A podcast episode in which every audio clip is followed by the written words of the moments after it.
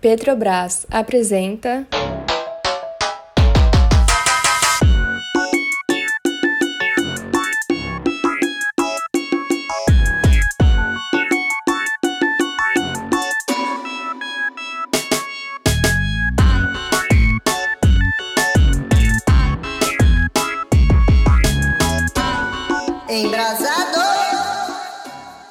Galera, tudo bem com vocês? Feliz ano novo! E aí, GG? E aí, meu amigo, feliz ano novo. Estamos de volta 2021 com o pique renovado. E, e já tem vacina, hein? Já tem vacina. Onde? Aqui em casa não chegou, não. Pede Comprasse pelo no... AliExpress. Compro... É, eu ia fazer exatamente essa piada. Ou então no metrô lá do Rio, né? Não tem essa conversa? Chega antes, né? é igual as tendências aqui no Embrasado. Tudo chega antes. Ó, oh, gostei, gostei Gostou? desse slogan, gostei. Mas apresente aí a pauta de hoje para os nossos ouvintes, por favor. Entrevistamos uma pessoa importantíssima. A gente estava com saudade de conversar com alguém, né? E fomos atrás de uma convidada especial, assim, peso pesado, ilustríssima, que é Jupe do Bairro, cantora, compositora, performer, apresentadora. Lançou o primeiro EP dela, né? Corpo Sem Juízo. E a gente conversou com ela sobre o que, o que, Igor? Foi tanta coisa que eu já nem lembro direito. Sobre música, sobre vida, sobre tanta coisa que eu também não vou conseguir acompanhar, assim, mas. Trabalho, periferia, né? Jupe é do Capão. Sim, terra de racionais e Jupe do bairro, como ela mesma diz. Agora a gente aprendeu, né? E é isso. E antes de ir pra pauta, a gente vai mandar alô e também vai pros lançamentos, né? Você quer começar com um alô? Eu quero. Vou começar com um alô pra Matilda, alô! que é minha cachorrinha. Eita, tu tem uma cachorra agora. De adotar. É uma cachorra. Agora adotamos. Adotamos. Cadê? Hein? Mostra aí no, no Zoom. Vou mostrar no, no Zoom. Ela tá. Eu mostro depois no WhatsApp. Natália tá com ela aqui, é, distraindo ela pra ela não latir. a vida de apartamento pequeno, né? em, em, rapaz. E também quero mandar um alô pra Leivson Persílio, que tá acompanhando a gente lá no Instagram. Pô, acho que todo mundo que acompanha a gente, a gente realmente tem que dar alô, porque. Essas sete pessoas, né? O pouco pra Deus é muito, né? tem a Maria Carolina lá no Instagram também, que mandou uns alô para nós, então devolvemos o alô para ela. Alô! Muito obrigado, um alô. Eu quero também mandar um alô pra, especial para Mucilon dos iPhones. Grande, famoso. Ele é de onde mesmo? Que tá sempre aí.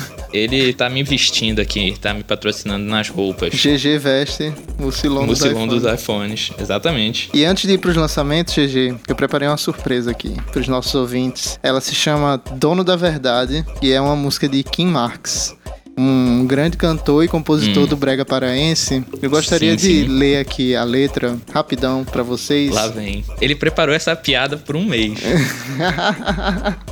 Não é piada, é uma coisa seríssima, observem. Tá bom. Eu posso ser a justiça, a desonestidade, eu posso ser o bem, eu posso ser a maldade. Incrível. Eu posso ser um cantor de um canto pela metade. Eu posso ser infiel, romântico sem maldade. Posso ser a esperança extraviada no destino, um espírito que nasce em qualquer lugar um menino. Eu posso ser eu, eu posso ser você, eu posso ser nós. Tudo que eu não posso ser, o dono da verdade. Sabe o que é isso, né, GG? O quê?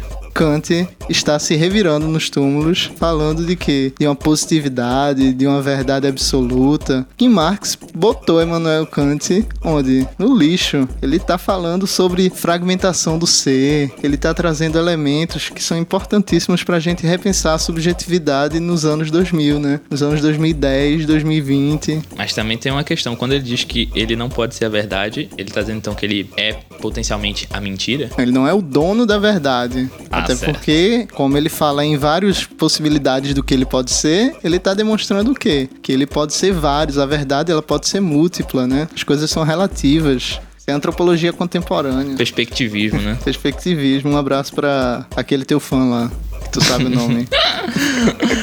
não vou citar o nome aqui, não. Não pagou. Enfim, vamos agora para os lançamentos. Depois dessa vamos, reflexão vamos filosófica. Besteirada. Oxi, que besteira o quê, rapaz? Sobe a vinheta aí, Manuel. Lançamentos. Então, eu quero abrir, eu quero abrir com Pedrinho Pisadinha. Tu conhece Pedrinho Pisadinha, GG? Eu conheço de nome. Ele lançou uma música maravilhosa. É uma criança que canta pisadinha, né? Como dá pra perceber. Ele lançou um CD muito bom. Tem uma música que tá fazendo muito sucesso, que se chama Espelho dela, que é uma pisadinha gamer com, enfim, coreografia maravilhosa. Mas eu quero falar de outra música dele. Peraí, porque. Não, antes de tudo, por que uma pisadinha gamer? Porque ela fala sobre games ou é porque ela faz parte da trilha do novo jogo Cyberpunk. Ela com certeza está no Cyberpunk, né? Foi uma das melhores aquisições, super comentadas aí, trend topics no Twitter, mas é porque ela também fala sobre gamer. Ela começa com um sample de Mario e a coreografia faz referência aos controles do Xbox, do PlayStation, Incrível. fica aí a dica. Mas a indicação Master Plus Premium é pra música O Povo Gosta de Alô, que ele faz o que a gente faz aqui que é falar dos alôs que todo mundo no forró dá 100 vezes nos shows, né? E ele comenta isso de uma forma bem engraçada. Essa música é muito boa. E ele fala que a- o povo gosta de fazer cantor de mensageiro. Não sei, eu esqueci agora. Posso olhar aqui pra gente. Eu gosto muito também dos alôs. Eu tô querendo, inclusive, pegar várias músicas de forró e fazer uma montagem só com os alôs. Os melhores alôs. Eu gosto muito de, de Mucilon dos iPhones, Omar Futra. Paredão do Galinha, Lucas, Lucas Alonso, tatuador, o melhor da cidade. A travestis, né? E um dos momentos altos do, do Embrasado, inclusive, foi a live do MC Tocha que a gente produziu. Se você acompanha a gente, você com certeza assistiu. Que ele simplesmente mandou um Em nome de Portal Embrasado! Esse foi muito, de um sonho, foi né? muito realização de um sonho. Muito, muito, muito, muito. E eu fui pesquisar aqui a, a letra da música, né? E ele diz que o povo gosta de fazer cantor de telefone. Fica aí a reflexão. Todo mundo mandando alô, né? Aí eles começam a mandar um alô pra uma galera, assim. É muito boa essa música. Pedrinho Pisadinha, o povo gosta de alô. cantor de forró tem no chão, assim, né, do palco, um, um papel com setlist e um papel com a lista dos alôs. Meu prefeito! eu também vou entrar no forró, então. Já que a gente está nessa, eu vou indicar o álbum Para Beber, Curtir e Amar, de Natan, também conhecido como Natanzinho. que tem aquela música. A, a música! Aquela música, a música The Music do inglês, que é uma versão daquela música também, que é flashback, né? O- Vejam só como é a coisa. A gente tá bem animado, né? Primeiro, um parêntese curto, a gente tá bem animado. E eu citei o disco, o Igor ficou tão feliz e tão empolgado que ele já foi falando assim por mim. E olha que era a minha indicação. E tá na pauta aqui anotado, GG. Desculpa, desculpa, desculpa. Mas então, como o Igor tava falando, esse disco tem uma versão de Heaven do Brian Adams. Só que a música em português chama-se Não Te Quero e é muito boa. Eu ouvi por acaso, descobri quando eu fui no mercado aqui, botei o YouTube pra tocar alguma coisa e aí nas recomendações ele começou a tocar. E aí eu fiquei, quando eu ouvi essa música, eu caralho, que melodia boa, velho, viciante. Eu fiquei ouvindo, ouvindo, ouvindo. Eu, meu irmão, isso é de algum lugar, de onde é? Aí foi quando eu mandei pra Igor, mandei pra Edipo também, nosso editor lá no Portal Embrasado, e os dois me responderam. Isso é Brian Adams, né? Um, um hit dos anos 80, uma música romântica. E o engraçado, conta aí, Igor, como é que você encontrou essa música? Eu tinha, eu tinha escutado essa música aí com a mesma sensação, assim, de GG. Aí esqueci, né, de pesquisar. Quando você falou, eu fui atrás de pesquisar e coloquei no YouTube, assim, Qual era flashback. original, né? flashback. Somente Ah, eu fui flashback, na primeira- somente flashback. É, eu fui na primeira playlist de flashback que apareceu e fui catando, assim, dando play nas músicas até achar. é, Raven, né? Heaven. De Brian Adams. O bom é que tu pesquisou já sabendo que ia achar, né? Tipo, porque você ficou catando na playlist flash- flashback. Mas falando aqui, fazendo o- a parte séria, Natan. Natan é um cara que tá começando a estourar, tem 21 anos, eu acho. Ele tem parcerias com o Xande Avião, trabalha junto com o Xande Avião, inclusive tocou na, na, na live, né, que o Xande Avião fez com o Zé Vaqueiro e tudo mais. Essa música, Não Te Quero, na live ele gravou junto com o Zé Vaqueiro, que né, também tá estouradaço, a gente já falou muito por aqui. E, É, já tem uns 4 milhões de visualizações, né? Esse É. feat aí. E, mas além disso, além dessa The Music, tem várias outras que são muito boas. Eu gosto muito de Farsante, embora eu não entenda nada do que ele canta, não entendo nada do que ele tá falando. eu só entendo a palavra farsante, mas eu gosto muito da música e eu gosto muito também de não entender o que ele fala, porque ele canta meio assim, tipo, farsante, meio macho velho cearense, né? E também tem uma outra, ele é muito bom também nas músicas de, de, de farra, né? De fuleiragem. Tem uma música que é Quer saber como é que eu faço minhas farras todo dia? Arrasta, Arrasta pra, pra cima. cima. Arrasta. Então é, é isso. Natan, o, o título do disco já diz tudo, né? Pra beber, curtir e amar. E no início do ano, na, na, na virada, ele lançou um novo álbum que chama Vamos Dar Play no Natanzinho. do inglês Little Nathan. Tá concorrendo ao Grammy junto com Verão Atualizado de Safadão e Repertório Agosto 2020 de Raquel dos Teclados. Boa. Eu torço pra Raquel dos Teclados. Eu quero fazer a próxima indicação e é o álbum do A gente fez um podcast, né, um episódio sobre o Grime. Inclusive, recomendamos a você voltar lá e escutar. Provavelmente passamos pelo Flesos, apesar de não ter entrevistado ele. É uma pessoa importante, principalmente. A gente fez o espetinho sobre o, o Grime. Isso, exatamente. Ele... Tá. E ele lançou um álbum que se chama Esquibaile. Tá aí no Spotify, tá no YouTube, tá em todo canto. É um álbum muito bom e, enfim, fica aí a recomendação para quem curtiu o episódio do Grime, para quem ainda não conhece também. Flesos é muito bom, cara. O bicho manja muito. Eu assino embaixo também, discão. Assina embaixo.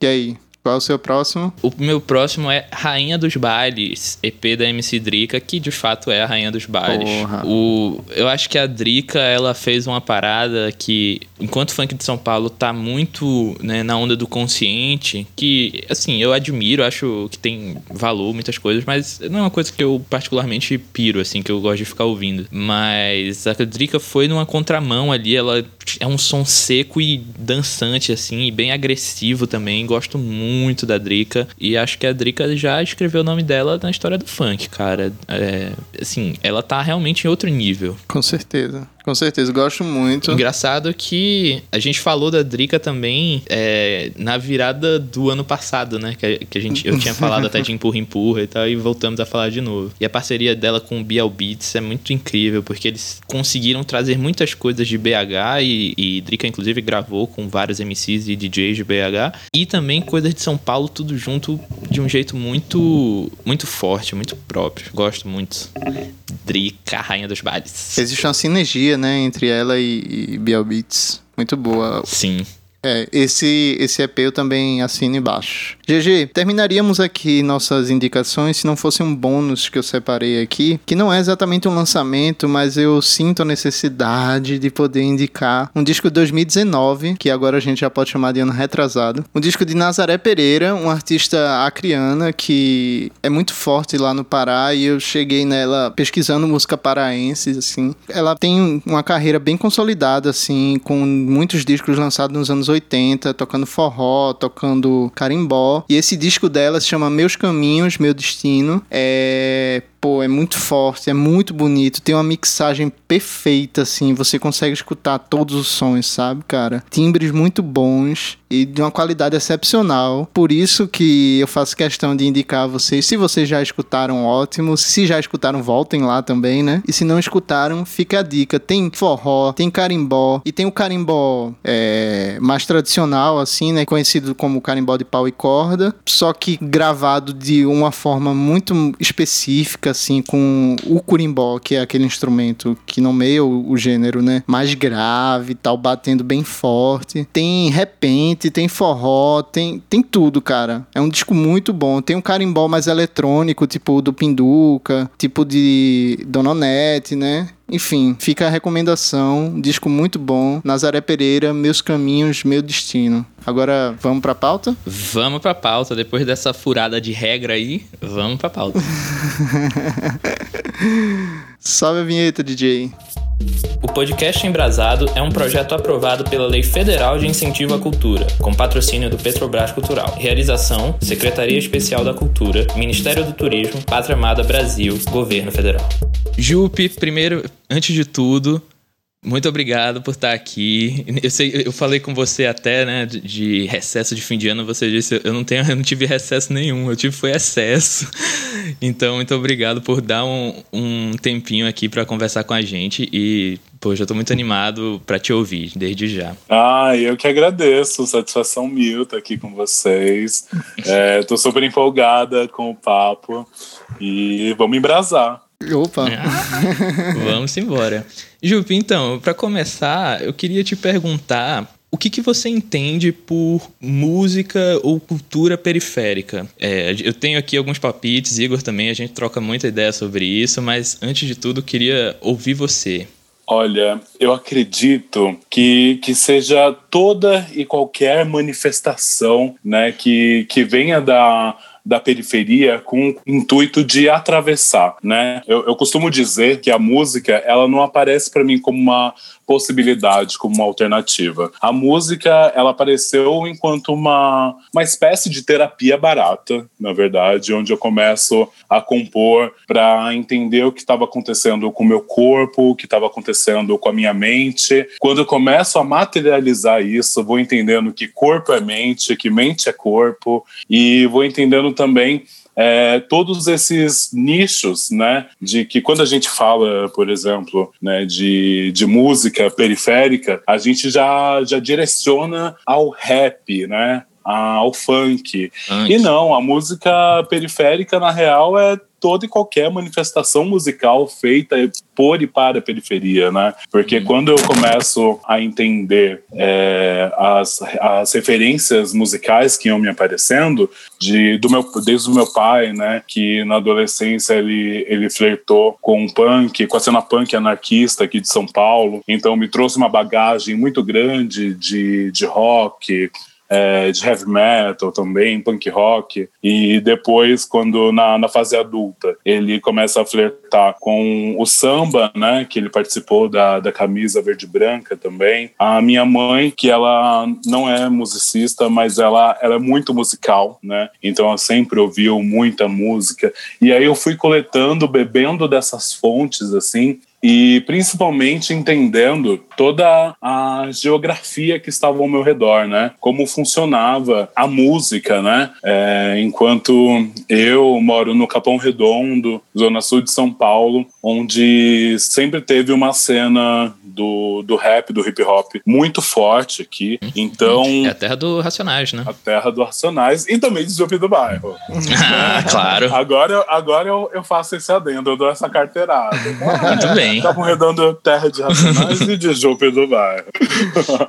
e, e daí fui, fui entendendo porque a música ela foi acontecendo de maneiras muito, muito diferentes, assim, ó, na minha caminhada. Eu fui entendendo ela de maneira diferente, até porque com na, na, minha adolescência, quando eu tinha até um pouco mais de estava tava entendendo o que eu gostava, o que eu não gostava, eu sempre brincava que eu era muito poser porque eu eu entendia os estilos que iam acontecendo e eu sempre queria ser tudo. Então eu fui emo, eu fui é, nossa na época que o que o Sound System tava estouradão aqui na, nas periferias de São Paulo também, eu tava lá e eu fui flertando sempre com muita intensidade e sempre, é, de alguma forma, rejeitando aquilo que era imposto pelos meus pais, assim, e pela, pela minha região. Então eu queria ser a diferentona. Então, enquanto meus primos estavam ouvindo espaço rap, assim, com todos os CDs do Black Total e tudo mais, eu ouvia, mas eu ficava, ai, não, não sou, não sou do rap, não sou do hip hop, eu sou roqueira. E aí depois. Eu não sou como as outras, não sou como as outras garotas.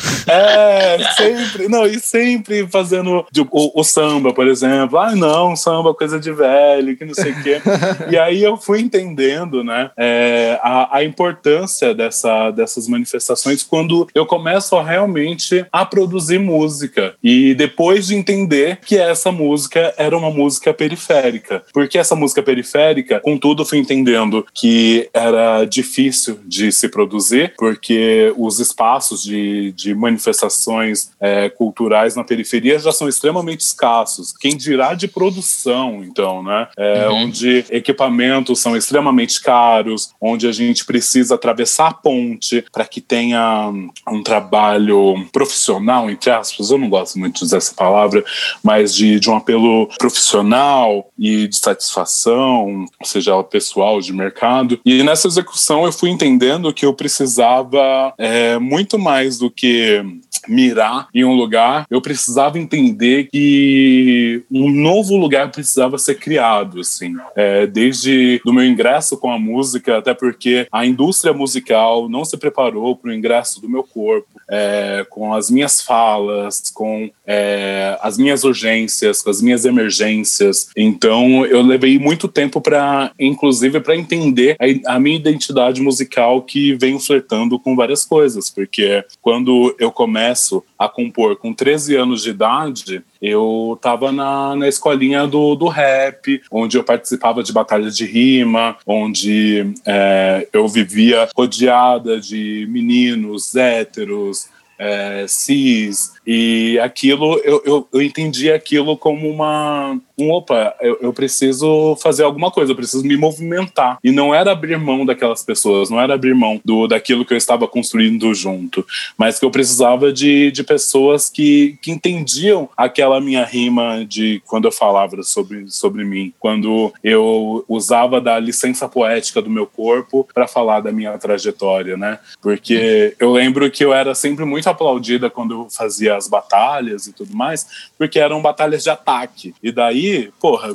vivida, né? Tipo, já passando por inúmeras camadas de, de opressão, de linchamentos e tudo mais. Então eu fui acabando criando uma, uma autodefesa que era, opa, se me atacar, eu vou atacar, como diria nesse Brasil, né? E daí isso pro, pros meninos era super sedutor, assim, nossa, ela é braba, né? E, mas quando eu falava é, de mim, do meu corpo, dos meus atravessamentos, era uma coisa que soava meio nova, assim, e aí os caras ficavam até meio, ai, mas não precisa precisa de tanto, nananã, nananã. E fui entendendo essa, esse lugar da, da, da música, é, também saindo da, da quebrada, quando eu começo a executar, explorar é, a região central de São Paulo, que foi com muito medo, porque eu sou muito caipira de quebrada, eu sou um pouco até hoje. Hoje é um pouco mais maliciosa, mas muito caipira, assim. Eu lembro que na, na minha primeira apresentação, é, eu recebi uma, uma mensagem, porque eu tinha postado, logo no comecinho do Facebook, Facebook tinha postado uma. eu recitando um texto e tinha um DJ convidado é, num sarau que a gente tinha feito no Valo Velho.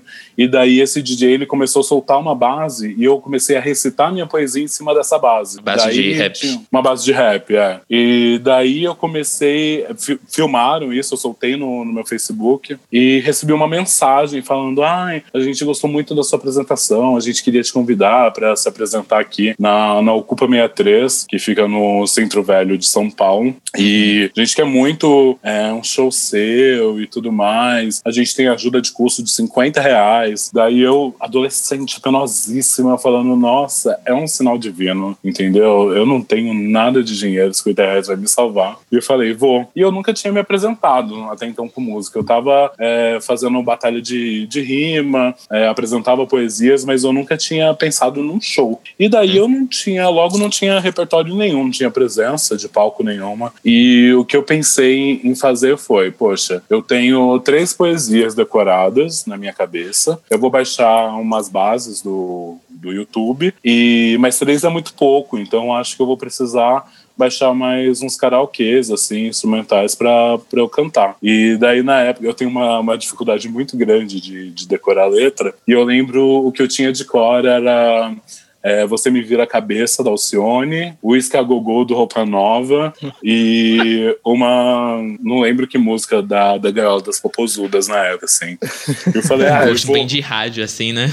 Um repertório bem de rádio. Bem rádio. E daí eu falei, ah, eu vou, vou com isso, com o que eu tenho. E daí, como eu, eu sou muito tímida, assim, né? É, tenho aprendido a, a trabalhar isso, mas eu sou muito tímida. E daí, uma, uma defesa que, que, eu, que eu consegui pensar, assim, na hora era era usar uma balaclava, que durante um tempo virou, virou parte desse personagem que eu tava Performance. Criando. É, virou performance. E usava uma balaclava. Também eu não, não tinha noção nenhuma, né? De tecnologia nem nada. Então, eu peguei um computador emprestado da minha prima, assim, que. Mas era o computador mesmo, CPU, monitor de tubo, assim. E peguei pra... e fui, fui no, no ônibus para levar para essa apresentação. Carai. E eu morrendo de medo. Eu ficava, gente, mas aqui eu fiquei sabendo que, a, que roubam órgãos.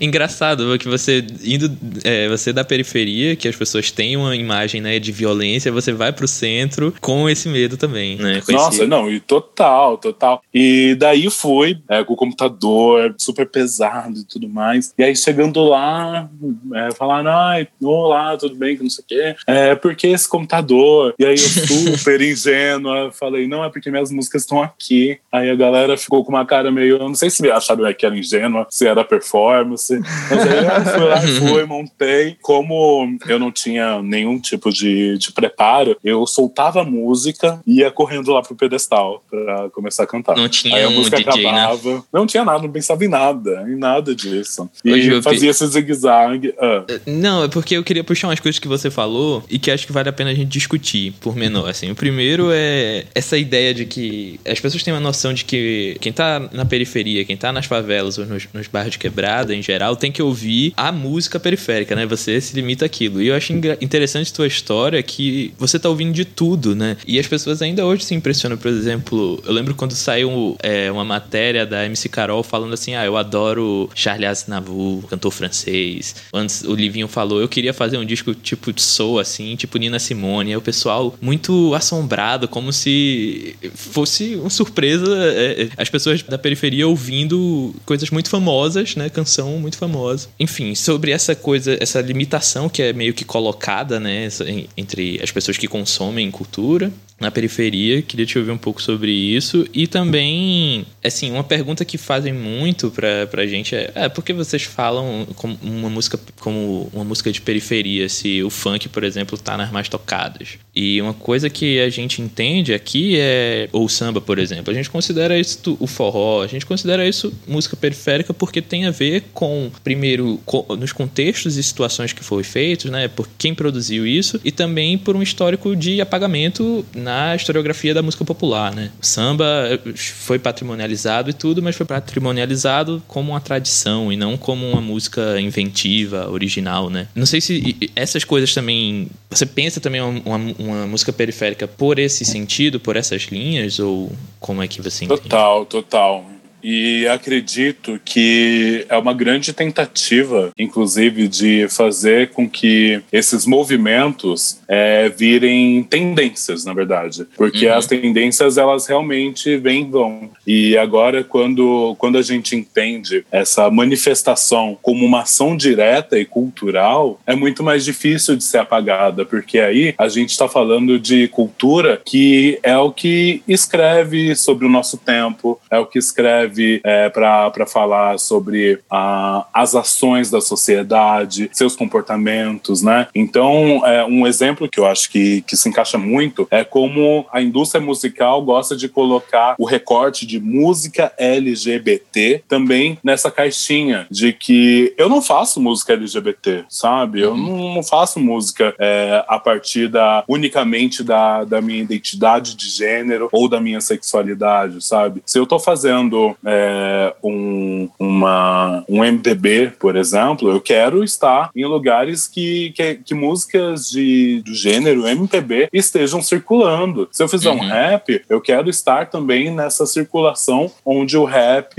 está circulando, porque é, é, eu acho que é, uma, é, é um lugar que é extremamente pejorativo colocar é, Jupe do Bairro, Lineker, As Bahias, Pablo Vittar, é, Ney Mato Grosso, todo mundo como se, se fizesse um tipo de música ali, sendo que a gente está explorando coisas totalmente diferentes, sabe? E daí eu acho que, que tem muito, teve muito isso e ainda tem sobre a, a música periférica e também por isso esse susto, né? É uma forma de deslegitimar a nossa capacidade. Como assim o Livinho quer fazer soul? Sabe? Como assim a MC Carol tem esse repertório todo de de música francesa. Isso vai virando um susto que às vezes eu me deparo com isso também, e, e principalmente eu acho que, que foi o, o que a, a crítica se sentiu assustada com o meu EP, quando eu trago as minhas referências, quando eu trago minha bagagem musical, porque eu estava vindo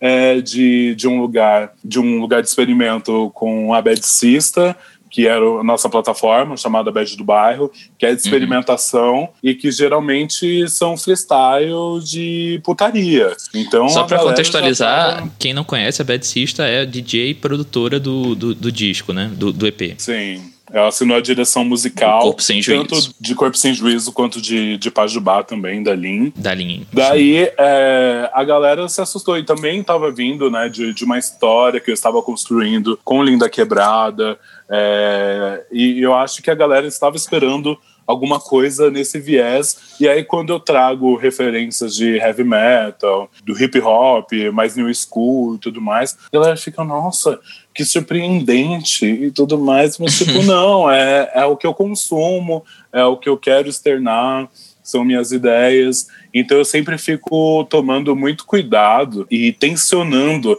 essa reeducação do mercado, sabe? Principalmente em pontos de atenção com distribuidora, contratações, de que querem colocar é, a minha música, o meu trabalho numa caixinha que nem eu me coloco, assim, sabe? Que eu acho que é, que é saturada, porque eu, eu quero fazer, quero ser reconhecida nesse momento fazendo música e é a partir da música que eu apresento, né? Uhum. Porque durante muito tempo as pessoas colocam a gente para falar sobre assuntos específicos para saturação mesmo, onde eu, Jupe do Bairro, só posso falar sobre sexualidade, gênero, raça. E não, sabe? Posso falar sobre futebol, eu posso falar sobre política, sobre gastronomia, sobre é, psicologia. Até porque uma coisa que eu acho que a gente é, tem perdido muito com essas verdades absolutas do, dos 15 segundos, que são os stories, é que a gente precisa formar uma rápida opinião e que aquilo precisa ser a verdade absoluta e que precisa ser de um assunto de domínio. E a gente acaba perdendo essa negociação do eu não sei o que é isso que você está falando, sabe? E o que é maravilhoso. Eu, eu sinceramente, eu sou extremamente curiosa. Já fui chatada muito de burra, porque eu realmente pergunto, eu quero saber, eu não tenho essa. Eu acho que eu fui abrindo mão dessa prepotência de que eu preciso saber de tudo, de que agora a Jupe do bairro vai ser uma das pensadoras contemporâneas de gênero e sexualidade. E tipo, não, nem eu sei. Eu não sou a, a criadora da, do, do empoderamento extremo, não. Não são todos os dias que eu me olho e falo: Porra, Jupe do bairro, como você tá gostosa. Atravessa esse reflexo que eu quero beijar sua boca. Vai ter dias que eu vou me olhar no espelho e vou falar: Porra, nossa, feia pra caralho. Acho que eu vou colocar um peito, vou colocar dois, você tá estranha. Essa remela não tá legal como ontem. Sabe? Assim, a gente vai, vai entendendo, porque é, eu acredito que tudo é contradição. E o que eu tô fazendo com, com a minha arte, assim, eu tô inventando, eu tô inventando. Eu não sei o que pode um corpo sem juízo de fato. Quando eu levanto essa provocação, é realmente para saber, eu quero saber. E eu acho que, que isso só pode, essas verdades, elas só podem ser transformadas de exclamações para interrogações de forma coletiva, quando a gente começa a pensar no coletivamente, quando a gente uhum. começa a, a a reconstruir pensamentos, né? Porque uhum. se a gente fica só na, na desconstrução, desconstrução, desconstrução, desconstrução, desconstrução, desconstrução, tá bom, a gente vai ficar andando sobre os escombros durante muito tempo, que é o que a gente está fazendo. O que vem depois da, da desconstrução, né? Como a gente pode reconstruir algo e que só pode ser feito coletivamente. É muito, muito legal tu falar sobre tudo isso, Jupe, porque você me lembrou uma fala de. Fala não, mas enfim, conversas que eu tenho com um grande amigo meu, se chama Felipe André Silva. É um cineasta negro, gay, que sempre conversa comigo sobre isso. Assim, as pessoas esperam que eu faça um cinema gay, negro, de periferia, e eu quero falar sobre outras coisas, eu quero falar sobre sentimentos, eu quero falar sobre, enfim.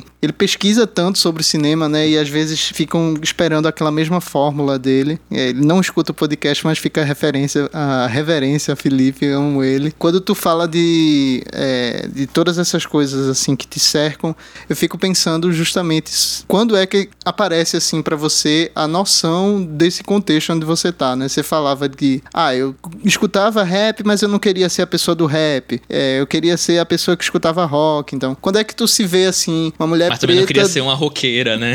É. tá.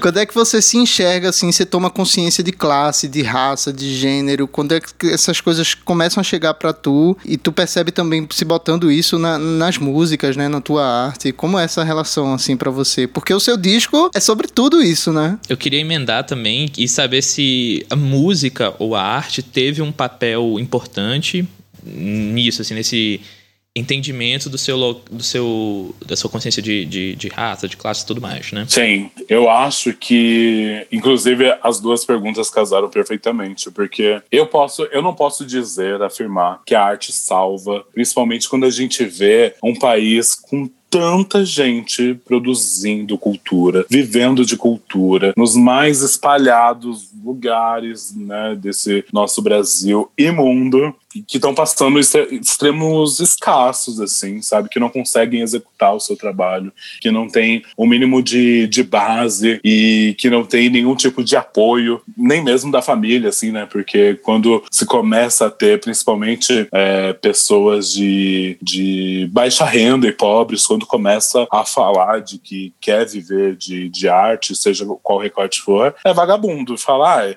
apague esse baseado, para de fumar esse baseado que eu quero ver se você quer viver de arte, né? Uhum. Porque sempre tá, tá atrelado a isso, assim, de não, isso não é para você. Se preocupe em, sei lá, fazer um curso técnico de alguma coisa para você ser alguém na vida e tudo mais, e vai rolando essa, essa cobrança, essa infelicidade, assim, que, que é muito latente. É, a, a, a arte, ela aparece para mim como uma, um momento de entender o que eu poderia e usar da arte, inclusive, como uma grande desculpa de autoexploração, porque foi a partir da arte que eu tive é, a desculpa de começar a pintar unha. Aí falava, ai não, porque eu sou artista. De querer colocar uma saia. Ai não, imagina, o Julinho, o Julinho que acabou de sair daqui da igreja, não, é porque ele é artista. Mas imagina que nem pensa nisso, tadinho. E daí eu fui, eu fui pegando desses lugares. Assim, nem pensa nisso, é ótimo. Nem pensa nisso, nem pensa nisso, imagina. A criança é ligadíssima. Eu fiquei nem, ligadíssima, né? Crianças são tão puras. Só pensam em acordar e dormir. Nossa! E daí eu fui entendendo é, é, esse, esse lugar, assim, pegando essas licenças a partir da arte, justamente para entendendo e executando é, quem eu era, assim. Então, é, eu, sinceramente, eu não, tenho, eu não consigo é, desassociar é, a Jupe Pires da Jupe do Bairro, que tem artistas que conseguem fazer isso com muita, com muita facilidade, assim, porque eu acredito que foi a Jupe do Bairro que inventou a Jupe Pires. Não foi a Jupe Pires que inventou a Jupe do bairro para ter mais coragem ou para enfrentar melhor os problemas, para poder ter licença poética. Eu acho que não. Eu acho que eu fui, é, eu fui deixando levar é, a, uma, a uma persona que tomou conta de mim, assim. E hoje eu, eu acredito que, que visto ela, mas sem ignorar também quem eu já fui, porque eu já fui muitas pessoas, né? Eu fico brincando do, do né? Julinho. Né? A arte me fez e me refaz e me atravessa em inúmeros momentos, assim. Porque quando eu fico brincando com o Julinho, é, esse menininho, nossa, extremamente ingênuo, de quebrada, a bichinha e crente, que acreditava que, que poderia ser é, essa representação do que é o mal mesmo, porque eu me sentia essa criança pura que, que diziam. E quando é, eu era atravessada por esses pensamentos é, de, de, de transgressão, de, de inquietude, mesmo, eu achava, nossa, eu tô me tornando um anticristo, porque eu acho que, que o demônio tá usando da pessoa mais pura que existiu na face da terra e emergindo em mim para que eu possa matar, roubar e destruir. Estou fazendo isso. Estou fazendo isso, mas só que não nesse sentido desse apelo cristão, assim, que hoje eu, eu reconheço e também já fui é, outras pessoas. E tive que sacrificar essas pessoas com muita dor. E com isso eu tive que foram minhas relações também sendo sacrificadas juntas que a partir do momento que eu já não sou mais a mesma as pessoas elas se deparam também com outras pessoas né? Então é, nesses encontros e desencontros eu tive que abrir mão de muitos amigos de pessoas que eu achavam que realmente me amavam e me entendiam e que na verdade não. E hoje acaba acabo vivendo inteiramente assim do que poderia ser é, essa, essa força depositada na Jupe do bairro, sabe? Então, uhum. é, a Jupe do bairro não é só hoje a minha fonte de renda, eu acho que é a minha maior fonte de, de crença mesmo, de possibilidade. Eu acho que eu não conseguiria me ver mais nesse plano, principalmente com toda, todas as informações que vem me atravessado, com todos os conhecimentos, com tudo com que eu me deparo hoje, se eu não tivesse me tornado quem eu me tornei. É, então, Jupe, assim, eu só queria insistir na pergunta, Diego, rapidamente, assim, só pra gente voltar. Como é que tu foi percebendo, criando também essa consciência de, de classe, raça e gênero, né? Não sei nem se esse termo existe, consciência de gênero, mas entender, né, as, as desigualdades, que as violências que estavam ali. É, mas tu lembra mais ou menos quando ou algum, teve alguma experiência assim, não sei, talvez tua mãe te contando, olha, sei lá, a gente vive num, num lugar que é mais pobre do que a cidade, enfim.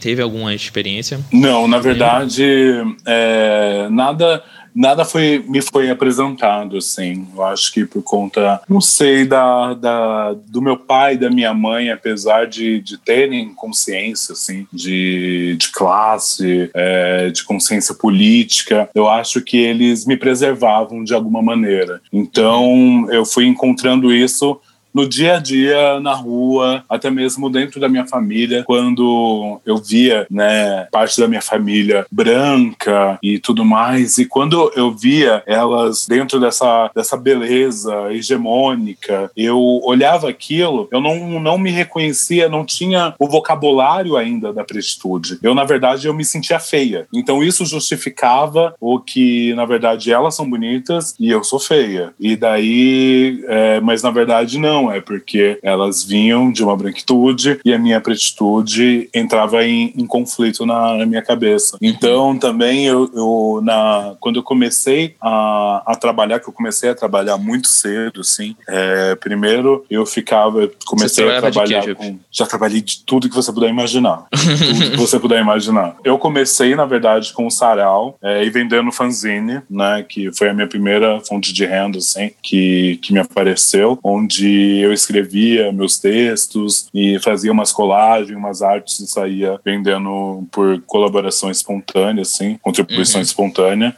E depois foi quando eu foi me dando um, um start de que, ah, enfim, dava vontade de comprar um tênis, de comprar uma roupa e tudo mais. E eu tava, eu tava saindo também da, de, de um grupo que na, aqui na, na Zona Sul teve um, durante, sei lá, 2008, 2009 tinha uma cena é, punk também muito forte, muito forte aqui, onde eram as pessoas com quem eu mais me, me identificava e tudo mais.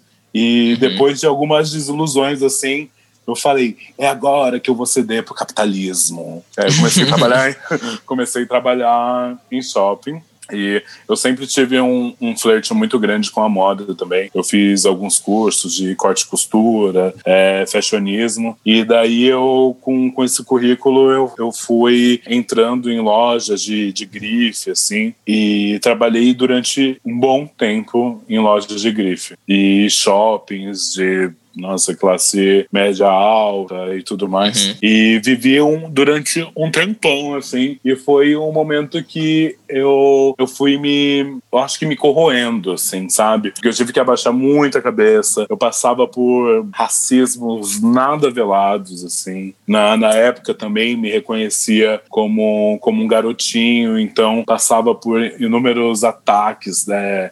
Homofóbicos até então. E tudo aquilo era. era eu sentia aquilo, mas é, esses ataques eles são tão contraditórios assim que muitas vezes eu sentia que não, eu tenho que passar por isso. Até porque eu sou preto, eu sou preta. E aquilo vai se naturalizando na sua cabeça de que você vai achando é normal. Ah, todo mundo passa por isso. Imagina. Ah, para, uhum. não sei o que. E sem entender a. que eu não entendi ainda a fonte, da onde vinha aquilo, né? E depois, quando eu começo, quando eu volto a flertar com com a, com a arte direta mesmo, porque eu fiquei um tempo vivendo só de moda, assim, que a moda, na verdade, ela é um viés da arte, mas é o viés da Sim. arte direto capital, né? Onde uhum. você trabalha a imagem, a estética, e não necessariamente a cultura, não necessariamente é, a, a proliferação de novas ideias e possibilidades, criação de imaginário. É, a moda, muitas vezes, quer, quer dizer sobre capitalismo, é, plano e corpo. Uhum. Muitas vezes é isso. E eu trabalhava justamente nesses frontes, assim, de, de grifes, onde é, eu ficava, sei lá, de 12 a 12 horas trabalhando, assim, sem, sem dia da semana. E eu penava muito, muito, muito, muito, muito. E até entender que eu não fazia mais parte daquilo, assim, sabe? Que eu não podia é, me dar o luxo de, de pensar daquela maneira, de tentar me sentir ingressa com aquela aquelas pessoas, porque a minha realidade era outra, o lugar que eu estava ocupando naquela realidade era outro. E aí uhum. é quando eu começo a, a investir é, literalmente no, no campo artístico e começo a trabalhar com performance, com teatro e tudo muito autodidata, porque eu sempre fui muito curiosa e eu sempre fui eu, eu sempre fui a, a pessoa do cinza, assim, porque tal pessoa chegava em mim e falava, ah, a gente quer que você faça uma discotecagem aqui. Você já discotecou? Eu falava assim. Com ah, certeza, então, claro. Estamos precisando de uma performer aqui. Você não quer? Ai, nossa, eu performei ontem, foi incrível. e daí eu, numa dessas, eu fui fazendo, fazendo, fazendo, até aí. Ô, Jupe, é, você quer perguntar, Igor? Eu, eu ia emendar aqui, mas se você quiser. Eu queria falar mais sobre o álbum dela, assim, que foi um, como eu disse antes da gente começar aqui, pro ouvinte que não pegou, eu passei o final de semana inteiro, assim, escutando. E e eu notei que uma coisa muito forte, assim, que atravessa, apesar de o álbum ter muitos assuntos, tocar em muitos aspectos, em outras dimensões, eu percebi que ele fala muito sobre dor, sabe? Sobre sofrimento, assim, uma coisa. E não só, como é que eu posso dizer, de uma forma sofrida, vamos dizer, mas tem que falar sobre dor e falar sobre superar, sobre ter amigos, sobre desabafar, sobre estar junto. Eu queria que tu falasse um pouco mais sobre esse teu processo, assim, criativo, dividisse um pouco mais sobre esse processo do álbum, que é um álbum álbum muito Pelo bonito. Pelo amor de Deus, é muito isso, né? E com uma pessoa que enfrentou uma barra, né? Sofreu uma depressão pesada por exploração comercial mesmo, né? É, que é a Daisy Tigrona, para quem não conhece. Daisy funkeira, muito famosa nos começos dos anos 2000. Ainda é, né? Ainda tem coisas muito potentes. Acho que foi sampleada, né? Pelo Diplo e nunca recebeu os, os direitos. Inclusive, a gente tem um episódio falando só falando mal sobre Diplo, né? tá em algum... Ai, me manda privado, eu quero. Inclusive, me chama um dia no podcast só para fazer uma versão do Então, é, Corpo Sem Juízo, ele, ele parte por três fases básicas de um corpo, né? Que é nascimento, vida e morte e não necessariamente nessa ordem, assim. Então, é, a narrativa que eu, que eu quis trazer, depois de tanto tempo, né, mais, quase 13, mais de 13 anos compondo e me decompondo, assim, eu fiquei muito em dúvida do que eu apresentaria, do que eu gostaria de dizer e principalmente com tantas informações e tantas coisas que eu pensei, que eu acreditava, que eu deixei de acreditar, coisas que eu abri mão, assim. Então eu fui passando por, por esse processo e quis distribuir esse álbum numa narrativa é, cristã, né? Porque Corpo Sem Juízo é justamente um corpo que, que foge desse juízo cristão judaico de inquietude que de alguma forma não se vê. Com isso eu queria criar um imaginário, eu queria dividir um pedaço do meu corpo assim. E com essa dentro dessa temática uma coisa que foi muito latente foi pensar nos quatro cavaleiros do Apocalipse que contariam essa história junto comigo, que foi Rico da Laçã, é, Linda Quebrada, Mulambo e Daisy Tigrona. E daí, com esses personagens, eu queria contar um pouco do que eu passei dentro da, da minha trajetória, contando um pouco da minha história e principalmente é, dentro desse lugar que, que remetesse essas participações também, essas pessoas. Então eu tive que. Tinha muita coisa que eu já, já tinha é, escrito há muitos anos atrás e teve coisa que eu fui acompanhando e fui escrevendo a partir do, desses encontros, assim.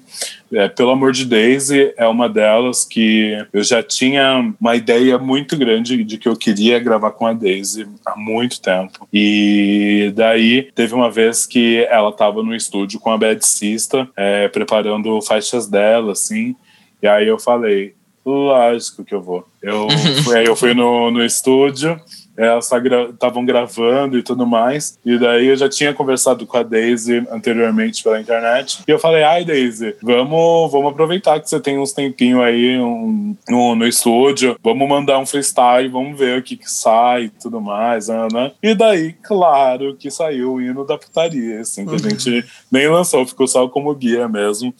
E eu tava super empolgada com essa track, falando, ai, não, acho que vai ser muito isso, não, né? Daí, quando eu entrei no carro, carro para ir embora, eu já liguei pra Bedcista e falei: Bedcista, não é isso que eu quero fazer com a Daisy. Não é isso. É, eu sei que a, track tá muito chique, mas não é isso que eu quero fazer com ela. E daí eu lembro que a Daisy, ela, ela abriu muito a minha cabeça quando saiu é, uma entrevista dela pra Vice, é, falando sobre saúde mental, falando sobre a depressão. Uhum. E eu uhum. lembro que aquilo foi uma enxurrada na minha cabeça, porque, tipo, nossa, Daisy Tigrona, tipo, uma mulher preta da cidade de Deus falando sobre depressão abertamente, assim, né? Porque é um dos grandes tabus da, da nossa sociedade é justamente a saúde mental, que a depressão ainda é colocada como uma doença de rico ou frescura, né? Só um parênteses, Ju, eu entrevistei a Daisy numa matéria que eu fiz para o Portal Condzilla, no Setembro Amarelo, assim, sobre saúde mental e funk. Ela me comentou isso também.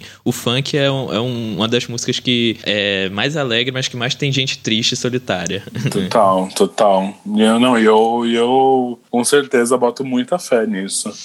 E daí eu fui, fui entendendo nisso e fui escrevendo é, coisas que, que já, já estavam na minha cabeça, que já permeavam a minha cabeça, assim, né? Quantas vezes você chegou a desacreditar de você, e né, da, das pessoas que viram as costas para você quando você tá, tá doente, de quando você tá mal. E daí veio também com uma piadinha interna de amigas, assim, que a gente, para reconfigurar esse lugar do homem, Deus, né, a gente sempre falava, pelo amor de Daisy, vai com uhum. Daisy e tudo mais. E daí foi quando eu fiquei pensando, é, pelo amor de Daisy, fui escrevendo a letra e, e aí eu tinha mandado uma. Tinha feito a guiazinha, eu tinha ido pro, pro Rio de Janeiro já. Aí eu gravei a guia falando: ai, Daisy, seguinte, é heavy metal, entendeu? É, eu, eu escrevi, eu quero saber se você se sente confortável com essa letra e tudo mais. E mandei pra ela. E daí ela ficou sem me responder. Aí falei: ih, não gostou. E,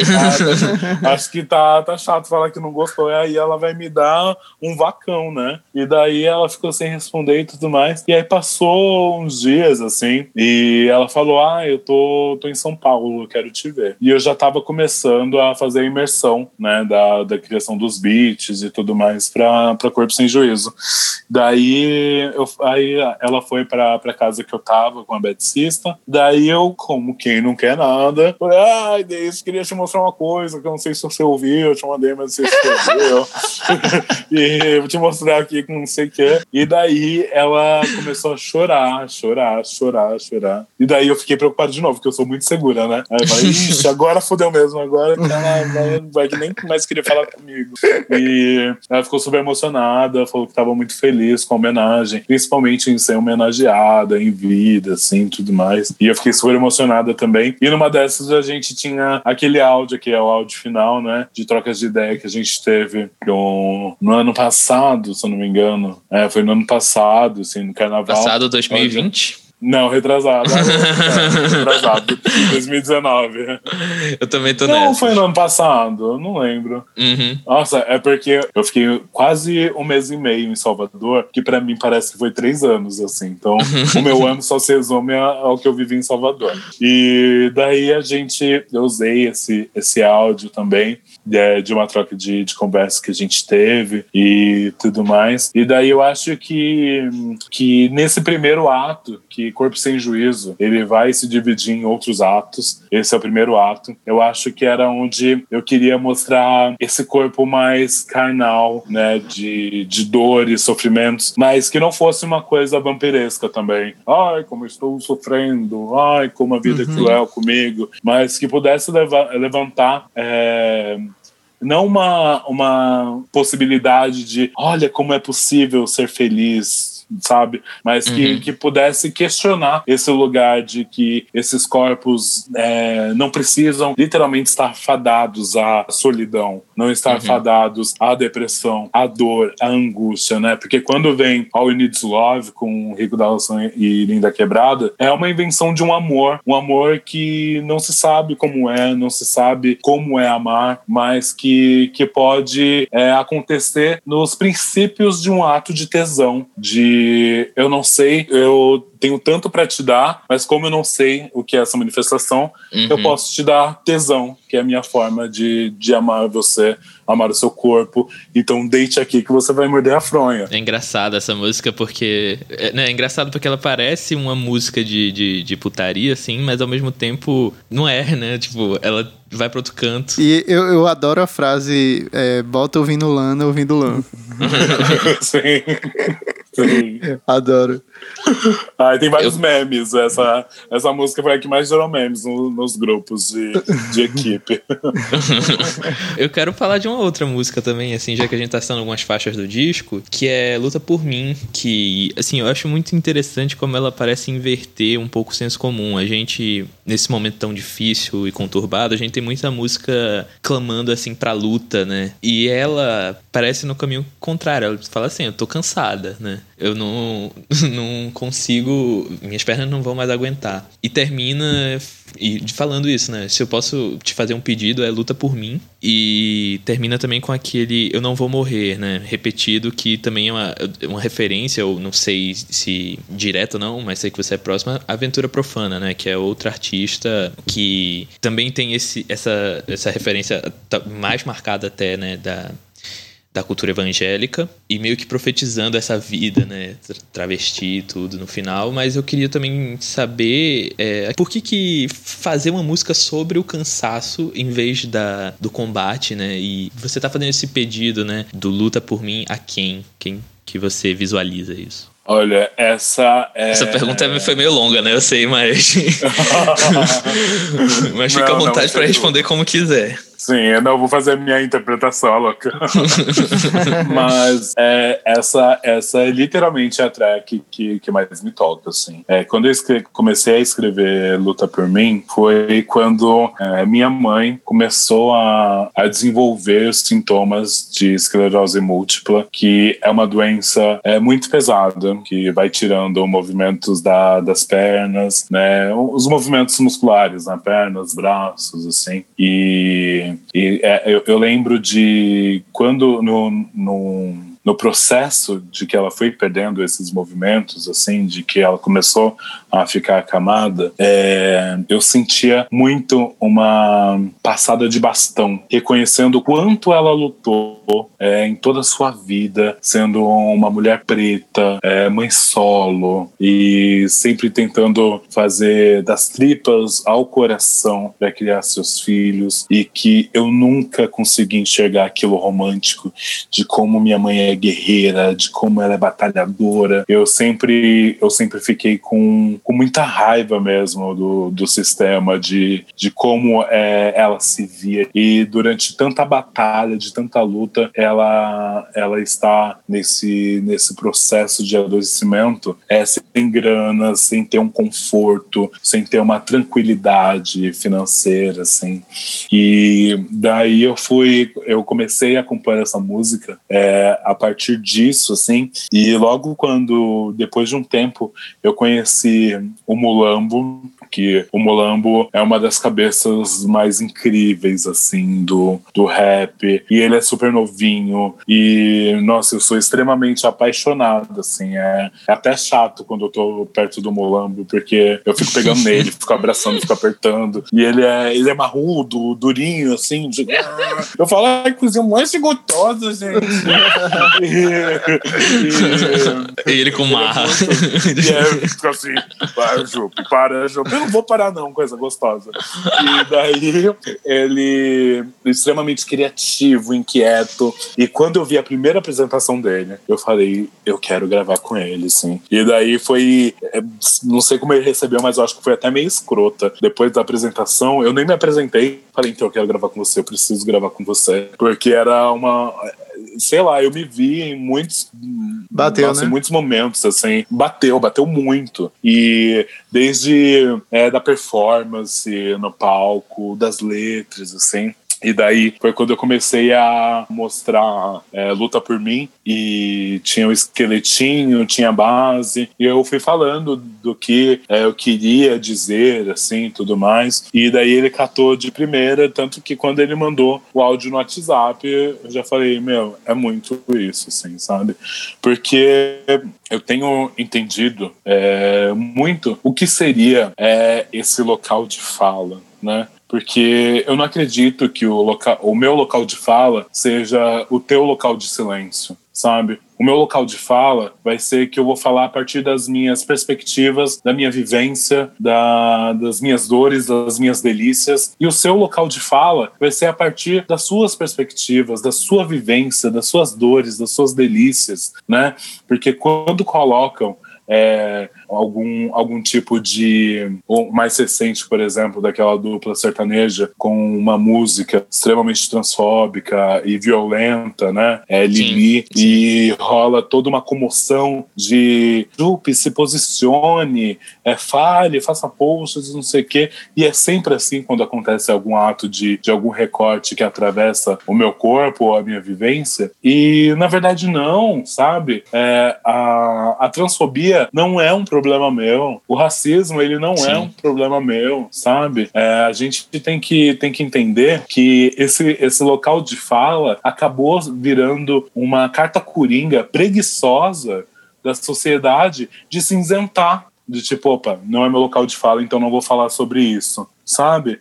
mas muito uhum. pelo contrário, essas mudanças elas só vão é, acontecer de fato quando é, estivermos numa mesa de, de, de bar onde só tenha é, pessoas é, cis e quando rola uma piadinha transfóbica de questionar opa, isso aqui tá, não tá sendo legal. Porque senão a gente fica é, acontece uma grande passação de pano onde ah o Joãozinho Imagina, o Joãozinho não é transfóbico. Ele é. Ele já até se vestiu de mulher, sabe? Assim, vai, vai virando uma, uma bola de neve, assim, e, e colocam a responsabilidade unicamente na, naquele corpo da, que está sendo atacado. E quando eu falo, né, lutem por mim, é porque eu realmente estou cansada, eu estou saturada de ter que, é, a todo momento que sair alguma coisa, eu precisar me posicionar, sendo que o meu posicionamento é, já, já tá de forma transparente a partir da da, minha vivência, da minha caminhada, sabe? É extremamente desgastante ter que ficar fazendo vídeo toda semana e eu, eu tenho uma eu Nota de repúdio, assim. né? É, e, e, sempre, né? Porque se for fazer pra, pra tudo que aparece, é, principalmente no, no Twitter, assim, nossa, a gente só, só fica falando disso. E como diria a Luana Piovani, às vezes eu só quero ficar bonita de biquíni no feed do Instagram, sabe? E, mas é, é extremamente cansativo, assim, e é muito curioso também como essa, essa faixa foi recebida, que foi, foi logo quando tava. É, as discussões sobre racismo, né? Depois da, da morte do, do George, é, tava a, a, toda a internet estava muito é, quente e tudo mais. E aí é, sempre tinha perguntas na pauta de falar, nossa, como essa música caiu, né? É, nesse uhum. momento caiu bem, nesse momento, não sei o que, não sei o que. E eu falo que, na verdade, não, não, eu não escrevi. A música eu já tinha escrito bem antes de tudo isso acontecer. É, e foi uma. E não foi uma coincidência eu lançar ela nesse momento. É que o racismo ele vem se sofisticando. Então, por isso que as pessoas ainda se assustam. Não, no, no Brasil, um país tão diverso, como vai ter racismo? Eu não sei o que. Mas é só entender como esses atos racistas eles endossam muito mais o racista do que a vítima. Quando a gente vê, é, gente, vamos, vamos aqui, ó, olha, essa pessoa foi racista e tudo mais, não sei o que, foi transfóbico, nananã. Quando você vê no dia seguinte, a pessoa duplicou, triplicou, nossa, ganhou 100 vezes mais seguidores seguidores, de pessoas endossando aquilo, sabe? Então eu acho que a gente precisa é, ter novas estratégias para que seja mais funcional esse combate do que virar essa cassação virtual do, do cancelamento, porque o cancelamento ele só, só acontece de fato para as pessoas que não têm nenhum tipo de estrutura, que não tem nenhum tipo de, de, de recorte que o privilegie, sabe? Porque senão a gente fica continuando fazendo essa maquete fodida, que já não tá dando certo há muito tempo, e, e achando que, ai, vou lá, deixa eu, deixa eu, fazer, xingar aqui a galera, marcar o arroba aqui. Nossa, agora eu vou tomar meu leitinho e vou dormir, que eu fiz a minha do dia, sabe? Assim, e não, a gente precisa pensar em novas estratégias mesmo, e que eu acredito que, que seja é, justamente esse front, né, de que essas pessoas elas precisam servir de escudo para outras pessoas, porque o ponto principal para se ver nisso é reconhecer de fato seus privilégios, de reconhecer o quão você pode não ser atingido é, por um tiro de borracha se você estiver na frente de uma pessoa preta. Sim. Jupe, muito foda, muito foda. É, mas para infelizmente finalizarmos aqui, Eu queria encaminhar para uma questão que surgiu desde o começo, quando a gente estava conversando. Existe uma ideia muito elitista mesmo, né, da arte enquanto algo isolado da sociedade, algo que você precisa ter uma dedicação exclusiva e, enfim, é, o, o, compositor que vive pensando, refletindo sobre as coisas e tal esperando inspiração. É, mas a gente sabe que vida de artista, como você falou no começo, não é nada fácil, assim, principalmente no Brasil. A gente tá para completar um ano aí sem ter show, sem ter corre para artista trabalhar, né? Dependendo de live, dependendo de edital, que não é nada fácil. E assim, é, eu queria que tu falasse um pouco sobre isso. Você falou, por exemplo, de estar tá tomando conta da sua família enquanto a gente tá conversando aqui e tal. É, esse artista, ele, no Brasil, ele definitivamente com poucas exceções, né, ele não vive de luxo, ele não vive de coisas muito bonitas, né? Você ganhou o prêmio Multishow, você tem um, um, tem um programa muito bonito no Canal Brasil com a Lin, mas a vida não é essa coisa finíssima, belíssima o tempo todo, né? E eu queria que tu dividisse um pouco, assim, quais são as dificuldades, quais são as coisas trágicas nesse caminho e como tu lida com essa dualidade, né? Porque o artista não é só luxo, não é só a TV, não é só Isa. Não, só mesmo. Não é só Isa.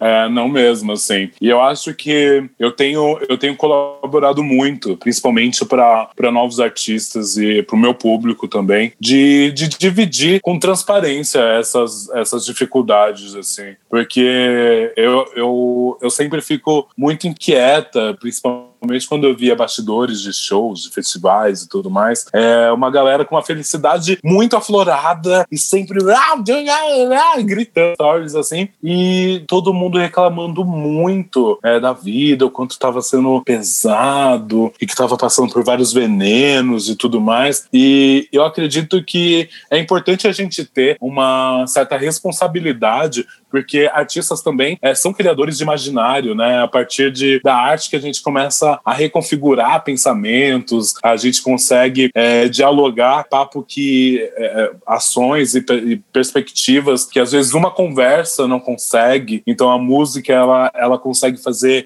esse, esse papel de chegar de fininho assim da pessoa, nossa, ela estava falando sobre isso, então putz, agora ficou chato. E daí é, eu, eu acredito que é sempre importante a gente ter esses starts assim e é, e é muito que eu tenho feito. E principalmente também de, de entender essas negociações com, com, uma, com uma projeção que, que ainda está à frente mas que ela é caduca e antiga. Eu não sou uma artista caduca e antiga. Então, se o seu festival trata pessoas assim, assim, assado, e essas são as normas, então, infelizmente, o seu festival não está pronto para ter o meu corpo. Se a, o seu mecanismo de, de distribuição ele funciona assim, assim, assado, então, infelizmente, não é comigo que, que, que, é, que você vai conseguir trabalhar.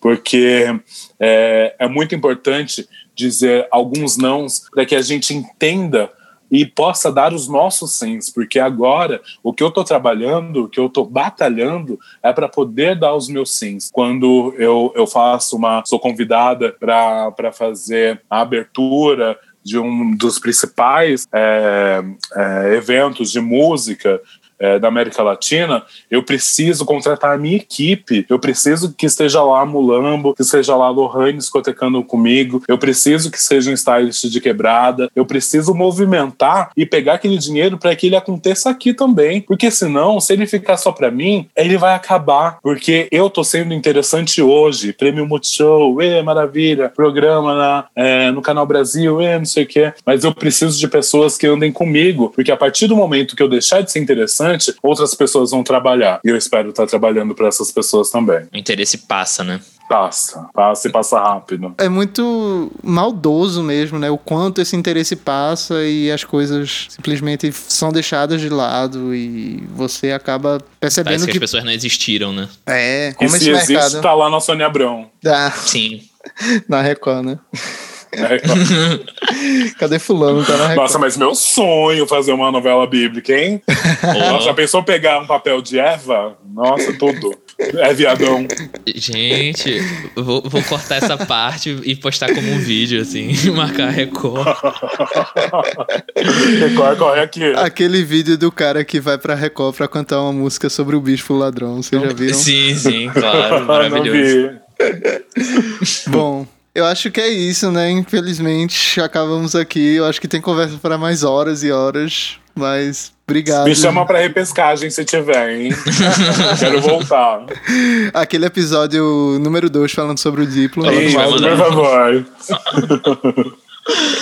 É isso. Jupe, muito obrigado mesmo, viu, querida? Imagina, imagina, gente. Beijão. De coração. Foi ótimo. Ó, Muito se a obrigado, pandemia Jupe. acabar, a gente tem que marcar esse encontro, porque, pô, Já te falei que eu tô te esperando aqui no Capão. eu Caldo vou. de cana e pastel. Ah, Igor ó. também. Chique. É isso. Jupe, brigadão. Tchau, tchau. viu? Imagina. Obrigado, Tchau. Jupe. Boa noite. Tchau. E Até, é boa noite. É Tchau, nóis. tchau. GG Albuquerque e Igor Marques apresentaram e roteirizaram este episódio. Manuel Malaquias editou e mixou o áudio. A assessoria de imprensa é da Buriti Comunicação. A produção executiva é de Igor Jatobá. E a trilha sonora original é de Marley Nobit. O podcast Embrasado é um projeto aprovado pela Lei Federal de Incentivo à Cultura, com patrocínio do Petrobras Cultural. Realização: Secretaria Especial da Cultura, Ministério do Turismo, Pátria Amada Brasil, Governo Federal.